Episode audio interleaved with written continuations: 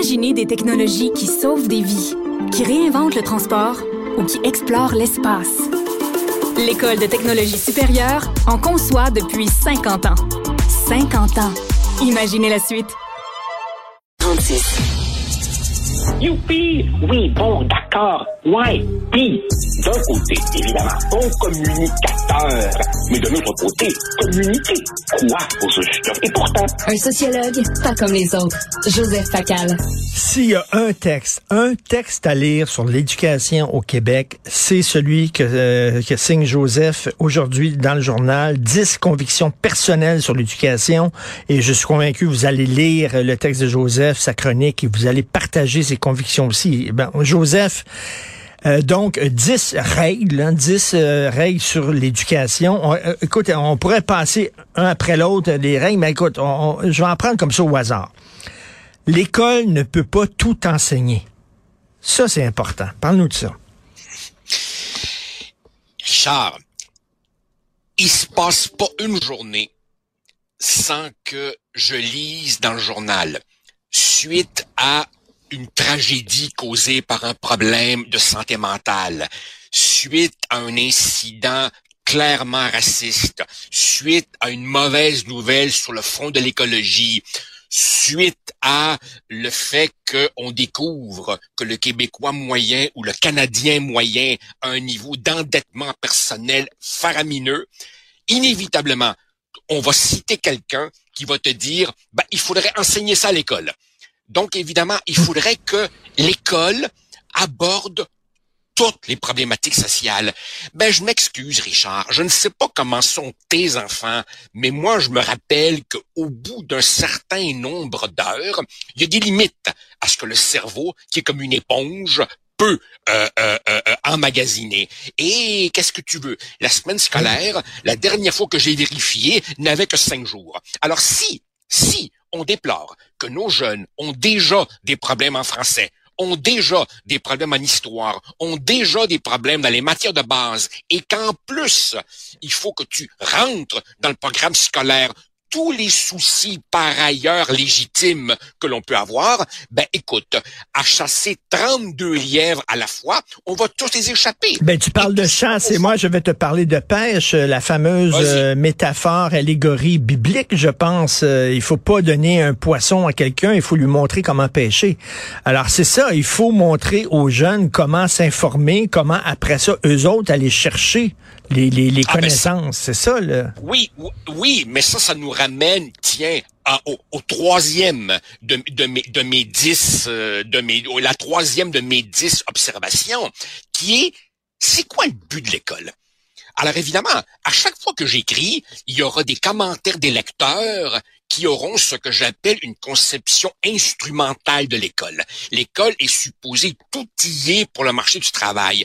Le problème, Richard, c'est qu'on ne sait pas du tout quelles seront les compétences nécessaires dans 10 ans, 15 ans. Tu te rappelles, dans les années 80, quand on formait à la tonne des programmeurs en informatique, parce que supposément c'était ça la voie de l'avenir.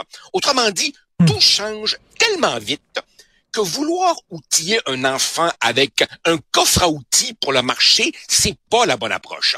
D'autres enseignants, eux, qui veulent changer le monde, veulent transformer nos enfants en petits militants de leur cause à eux. C'est pas non plus la bonne approche. Ce qu'il faut, c'est une culture générale, une capacité à raisonner, un esprit critique, et ils vont résoudre eux-mêmes leurs problèmes. Le problème, évidemment, le problème, évidemment, c'est que, et je blâme pas, Richard, je blâme pas, je regarde aller nos 10, 12, 15 derniers ministres de l'Éducation et ils n'en ont, je peux les comprendre, que pour les classes sans prof, pour les toitures qui coulent, pour la qualité de l'air, ainsi de suite. On est dans le matériel, on est dans le béton, ce que je peux comprendre. Mais Richard, nous sommes dus pour un grand ben exercice collectif de type États généraux où on va tout remettre à plat et égorger toutes les vaches sacrées. On n'est même pas capable d'enseigner des connaissances de base, c'est-à-dire lire, compter, réfléchir. On n'est même pas capable de faire ça. Fait qu'avant de leur, leur enseigner toutes sortes de maudites affaires, on peut-tu commencer par ça, se, se recentrer sur la mission de base de l'école? Ben oui. Et Richard, et j'en profite pour te donner un, un mini scoop. L'ancien recteur de l'Université de Montréal, Robert Lacroix, qui reste extrêmement actif, vient de publier avec son ancien collègue Claude Montmarquette un livre qui va beaucoup faire jaser sur les différences gars-filles dans l'université québécoise. Oh. Richard, quel est le pourcentage de filles dans les universités du Québec? C'est de loin, mais des gars, ils sont beaucoup plus présentes que les gars, c'est sûr et certain. 62 62% des étudiants à l'université sont des filles. Alors évidemment, il est vrai qu'encore aujourd'hui, il y a un écart salarial en faveur des hommes, mais projetons-nous dans 5 ans, 10 ans. Les garçons, pour le moment, ne font pas encore les frais, ne sont pas encore pénalisés par leur sous-scolarisation. C'est probablement pour ça qu'on s'en sacre complètement.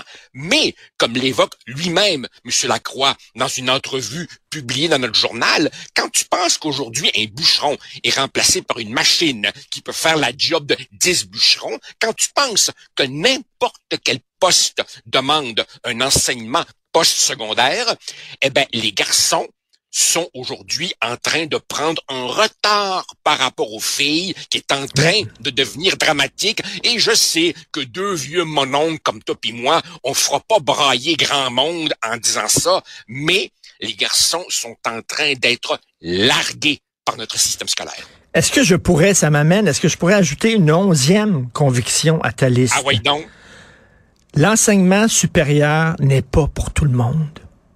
Ah, mon Dieu. Est-ce qu'on peut, est-ce qu'on peut ajouter cette, cette affaire-là? Tu sais, à un moment donné, on a dit, il faut que tout le monde aille à l'université, puis tout ça. Non, tu peux avoir, tu sais, là, les parents sont déçus parce que leurs leurs enfants vont pas à l'université, mais ils peuvent avoir une excellente vie, gagner très bien leur vie, puis ailleurs qu'aller à l'université. Richard, Richard, il y a quelque temps, j'ai essayé de trouver un contracteur bonne chance. Il y a quelques années, je me rappelle, j'essayais de trouver un briqueteur, bonne chance.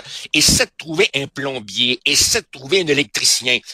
Nous avons dévalorisé les métiers manuels et permets-moi, à mon âge, de devenir nostalgique. J'entends encore Jacques Parizeau, à la fin des années 80, au début des années 90, dire on a saccagé l'enseignement professionnel et technique en envoyant à l'université des cohortes d'étudiants totalement perdus qui sont pas heureux pas en tout et qui gagneraient beaucoup mieux et très honorablement leur vie avec un métier manuel. Ce que l'on fait d'ailleurs dans des pays aussi arriérés que l'Allemagne et les pays scandinaves où il n'y a aucune honte à avoir un métier manuel.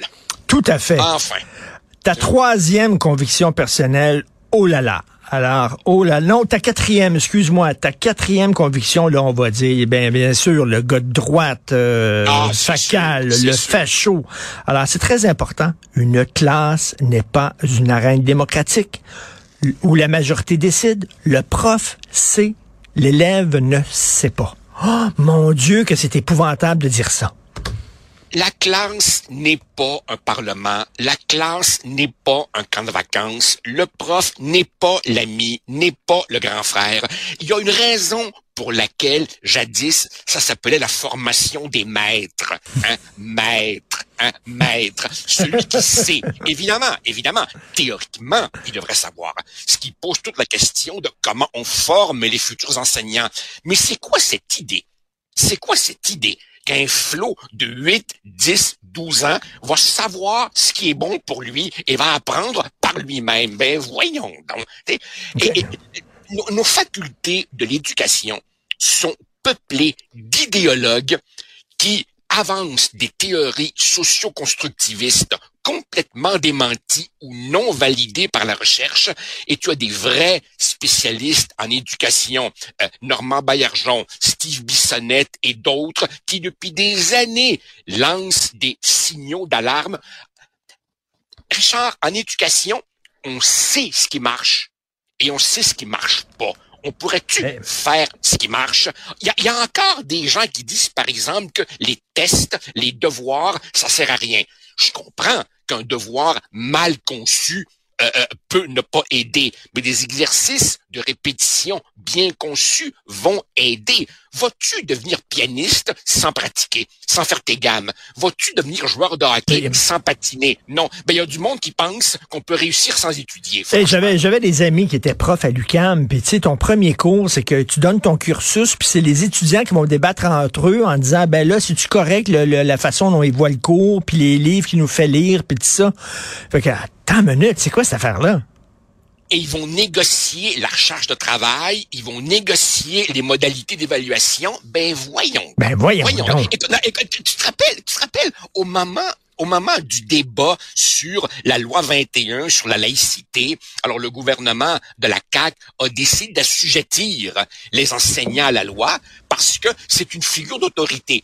Et il y a du monde qui se sont dit, se sont insurgés en disant quoi, le prof, une figure d'autorité? Ben, je m'excuse dans une société où on ne voit pas dans le ou la prof une figure d'autorité, on a un méchant problème. L'autorité, c'est pas euh, euh, être dictatorial, c'est pas être bête et méchant, c'est tout simplement définir des règles. Et les enfants sont les premiers à demander des règles. Richard, après toutes ces années à l'université, je suis encore évalué par mes étudiants et une chose revient tout le temps. Ils me disent, avec vous, c'est clair, on sait exactement ce que vous attendez de nous. Ils veulent des règles.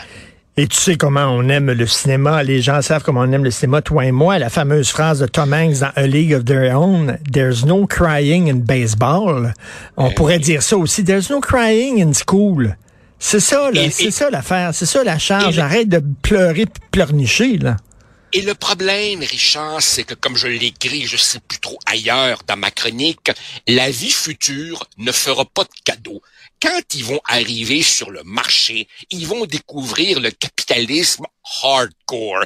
T'es mieux de faire la job, t'es mieux de performer, ou sinon c'est bye bye. Alors évidemment, si on les a trop dorlotés, on ne leur rend pas service. Exactement. ça, ça, ça a l'air que c'est la journée des citations. Nietzsche. Tout ce qui ne tue pas rend plus fort. C'est une maudite bonne affaire de connaître l'échec.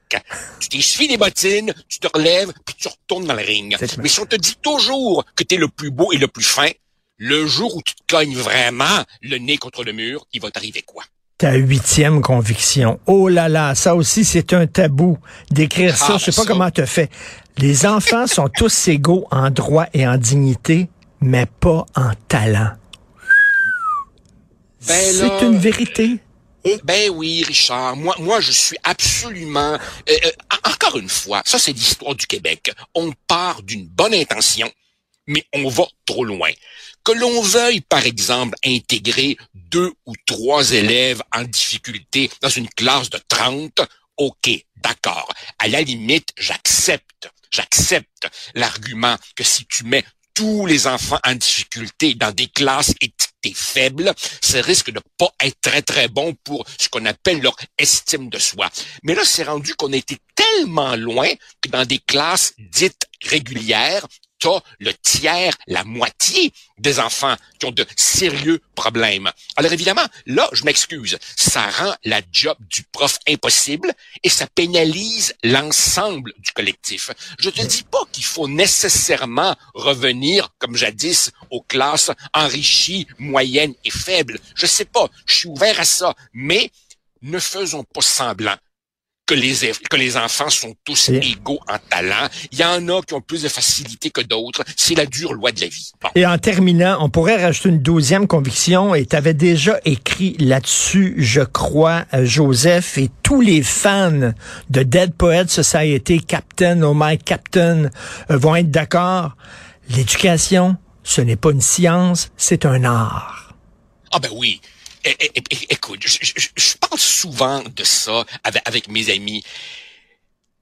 Le don pédagogique pogné auprès de tes élèves en classe, tu l'as ou, tu l'as pas.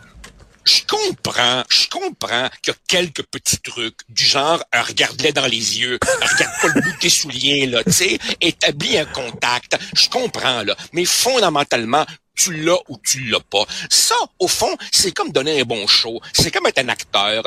Il y a Tom Hanks, puis il y a pas Tom Hanks. Il y a Robin Williams. Il y a Robin ben, Williams qui montait sur le bureau, puis bon, ben, ça. qui est capable de faire. Tu sais, beau avoir là, toutes les guidelines, puis les paramètres, puis tout ça, puis un cursus, puis des pédagogues qui arrivent, puis voici ce qu'il faut t'enseigner.